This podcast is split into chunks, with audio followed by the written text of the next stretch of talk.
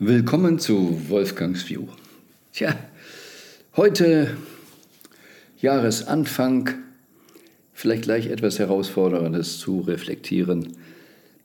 Reflektieren wir mal über diesen Begriff oder so oft gesagte Formulierung, bis der Tod euch scheidet. Also, klassisches Ding, zwei stehen vorm Altar und dann sagt der Priester, willst du, bis dass der Tod euch scheidet? Ja.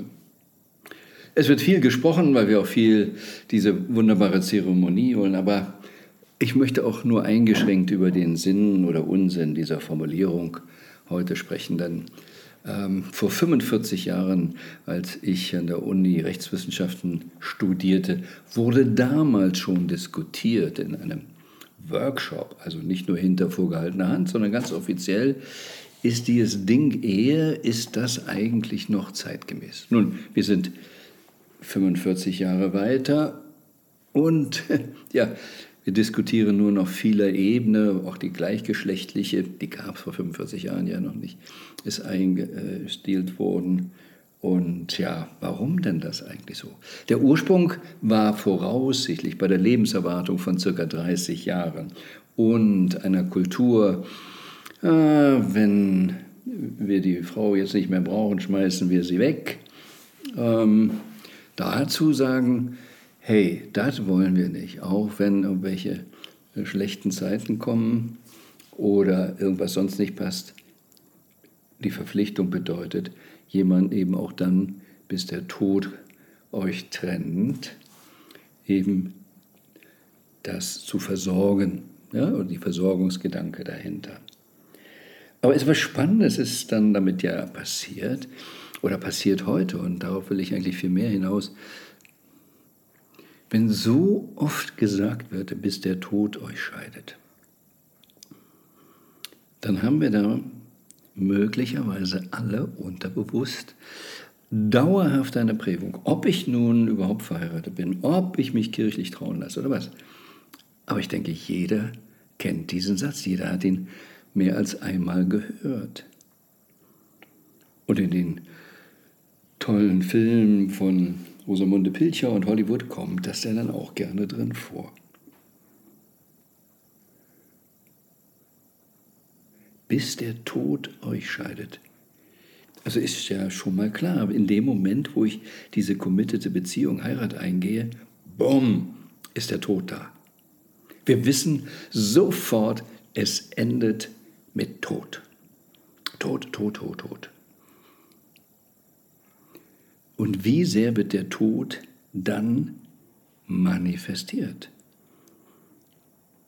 Also mal ehrlich, glauben wir daran, wenn das so heißt, was Gott zusammengefügt hat, soll der Mensch nicht trennen. Ja, hat der Gott das wirklich zusammengeführt, dieses Paar? Hm, haben die es freiwillig gewählt? Gibt es da überhaupt einen freien Willen? Oder was ist dann diese äh, anderen Kulturen vereinbarte Ehe? irgendwie wird das dann unter den Eltern ausgemacht und die Kinder sind sich schon früh versprochen. Ja, dann könnten wir das doch eigentlich immer trennen, wenn wir sagen, nee, das war nicht von Gott. Ähm, wir trennen uns auch wieder freiwillig, weil wir freiwillig zusammengekommen sind. Aber es wird uns nicht helfen aus diesem Dilemma, dass wir diesen Satz, bis der Tod entscheidet, möglicherweise alle in uns haben und damit alle auch von vornherein immer irgendeiner Form von Schmerz. Sondern machen wir die Scheidungsraten deshalb höher, damit wir nicht auf den Tod warten müssen? Also kann Gott nur durch Tod trennen? Und was bedeutet das denn ganz genau?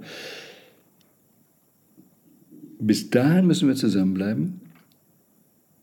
Bis dahin müssen wir uns versorgen. Und wenn Tod, ist dann alles vorbei? Ist dann definitiv alles vorbei? Also gibt es das nicht, dass man sich nach dem Tod irgendwo anders trifft. Aber es soll doch Himmel und Hölle geben. Warum können wir uns denn da nicht wieder treffen? Könnten wir denn nicht sagen, was Gott zusammengefügt hat, muss sich auch in der Hölle treffen oder im Himmel treffen? Müssen wir uns immer fügen, wenn Gott etwas zusammengefügt hat? Was bedeutet das eigentlich, wenn wir das mal ein bisschen durchdenken? Auf jeden Fall klingt das so, was Gott zusammengefügt hat, darf der Mensch nicht trennen, dass es erstmal eine Riesentrennung zwischen Mensch und Gott gibt. Wir sind frevelhaft, wenn wir was anderes machen, als was Gott will. Und dann, erst der Tod macht dann die eine Person frei, die andere Person frei.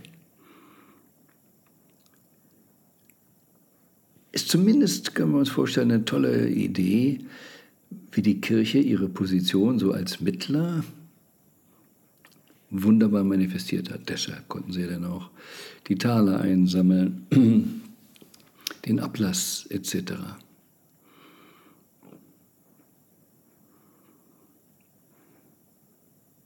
Also bis dass der Tod euch scheidet, ist quasi eine Verabredung, dass auf jeden Fall Leid auf uns zukommt. Es kommt auf jeden Fall zu einer gewaltsamen Trennung. Darf man dann eigentlich Sterbehilfe überhaupt überlegen?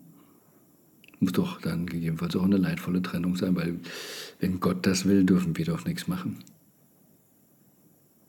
Aber immer wieder, vor allem wird der Tod als solcher festgeschrieben und manifestiert. Und damit wird Angst kreiert. Damit wird im Prinzip suggeriert, der Körper ist ja alles. Bis dahin, dass wir glauben, die physische Gesundheit ist alles. Da kommt der ganze Schmerz her aus der Identifikation mit dem Körper, mit diesem sogenannten Sein. Und es ist ein radikales Abschneiden von anderen Dimensionen. Nur dieser berühmte Vatertod wird gestört, gestärkt. Nur dieser Quatertod hat den Übergang. Es kommen ja so wenig Engel ein abholen. Ne? Es kommen immer nur diese, oh, diese schwarze Gestalt.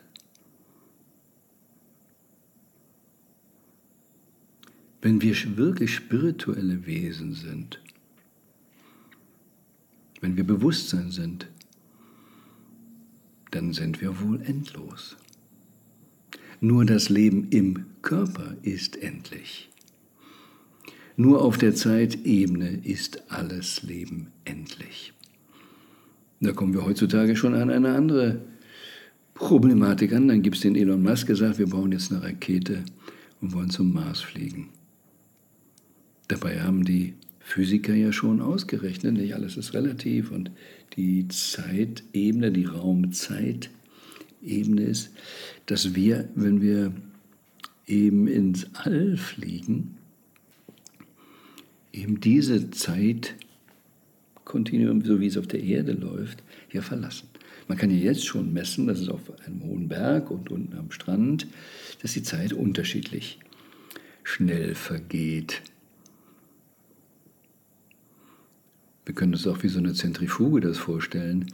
Ähm, in der Mitte dreht sich ja langsamer als am Rand. Da muss ja eine größere Strecke zu, durch, durchlaufen. Ne? in der sogenannten selben Zeit. Irgendwas ist in der gleichen Zeit halt ja anders. Und von diesen Berechnungen, dass jemand ins All fliegt und dann kommt er irgendwann wieder, dann sind für den vielleicht wenige Jahre vergangen, aber auf der Erde sind viele Jahre vergangen. Das heißt, ein Astronaut, der möglicherweise jetzt zum Mars fliegt, da sich eine Weile auffällt und wieder zurückkommt, denn das ist ja doch eine ganz schöne Reise, der kann vielleicht seine Frau nicht wieder treffen, weil die dann schon gestorben ist. Hat also der Astronaut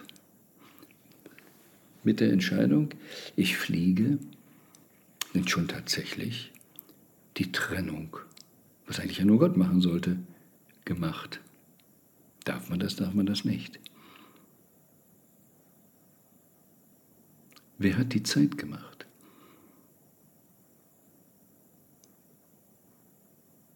was ist denn wirklich? Sind wir endlich oder sind wir unendlich? Was ist, wenn Geburt und Tod, oder fragen wir erstmal so, was ist, wenn Geburt nicht das Ende des Lebens ist, sondern was ist, wenn Geburt und Tod Ereignisse im Leben sind.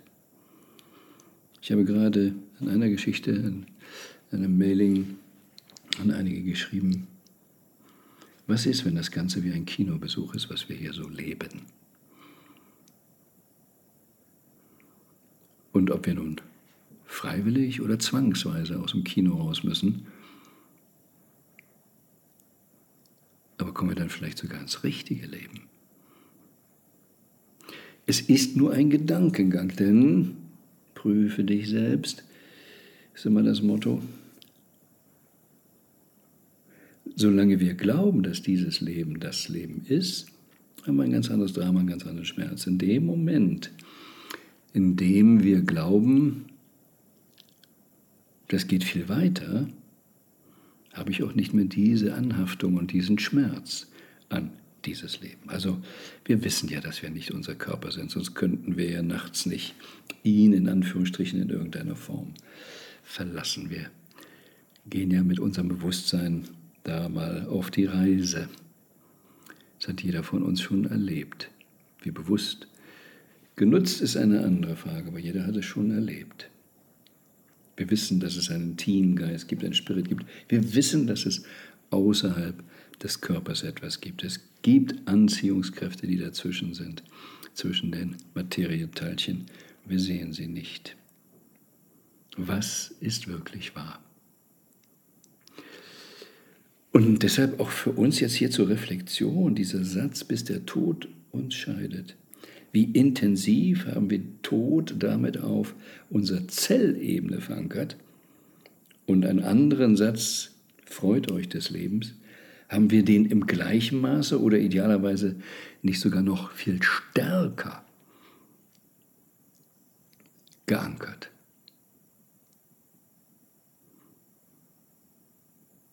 Also wie viel Angst haben wir im Kino, dass wir irgendwann wieder raus müssen? Und, oder wie viel Freude haben wir, wenn wir sagen, wow.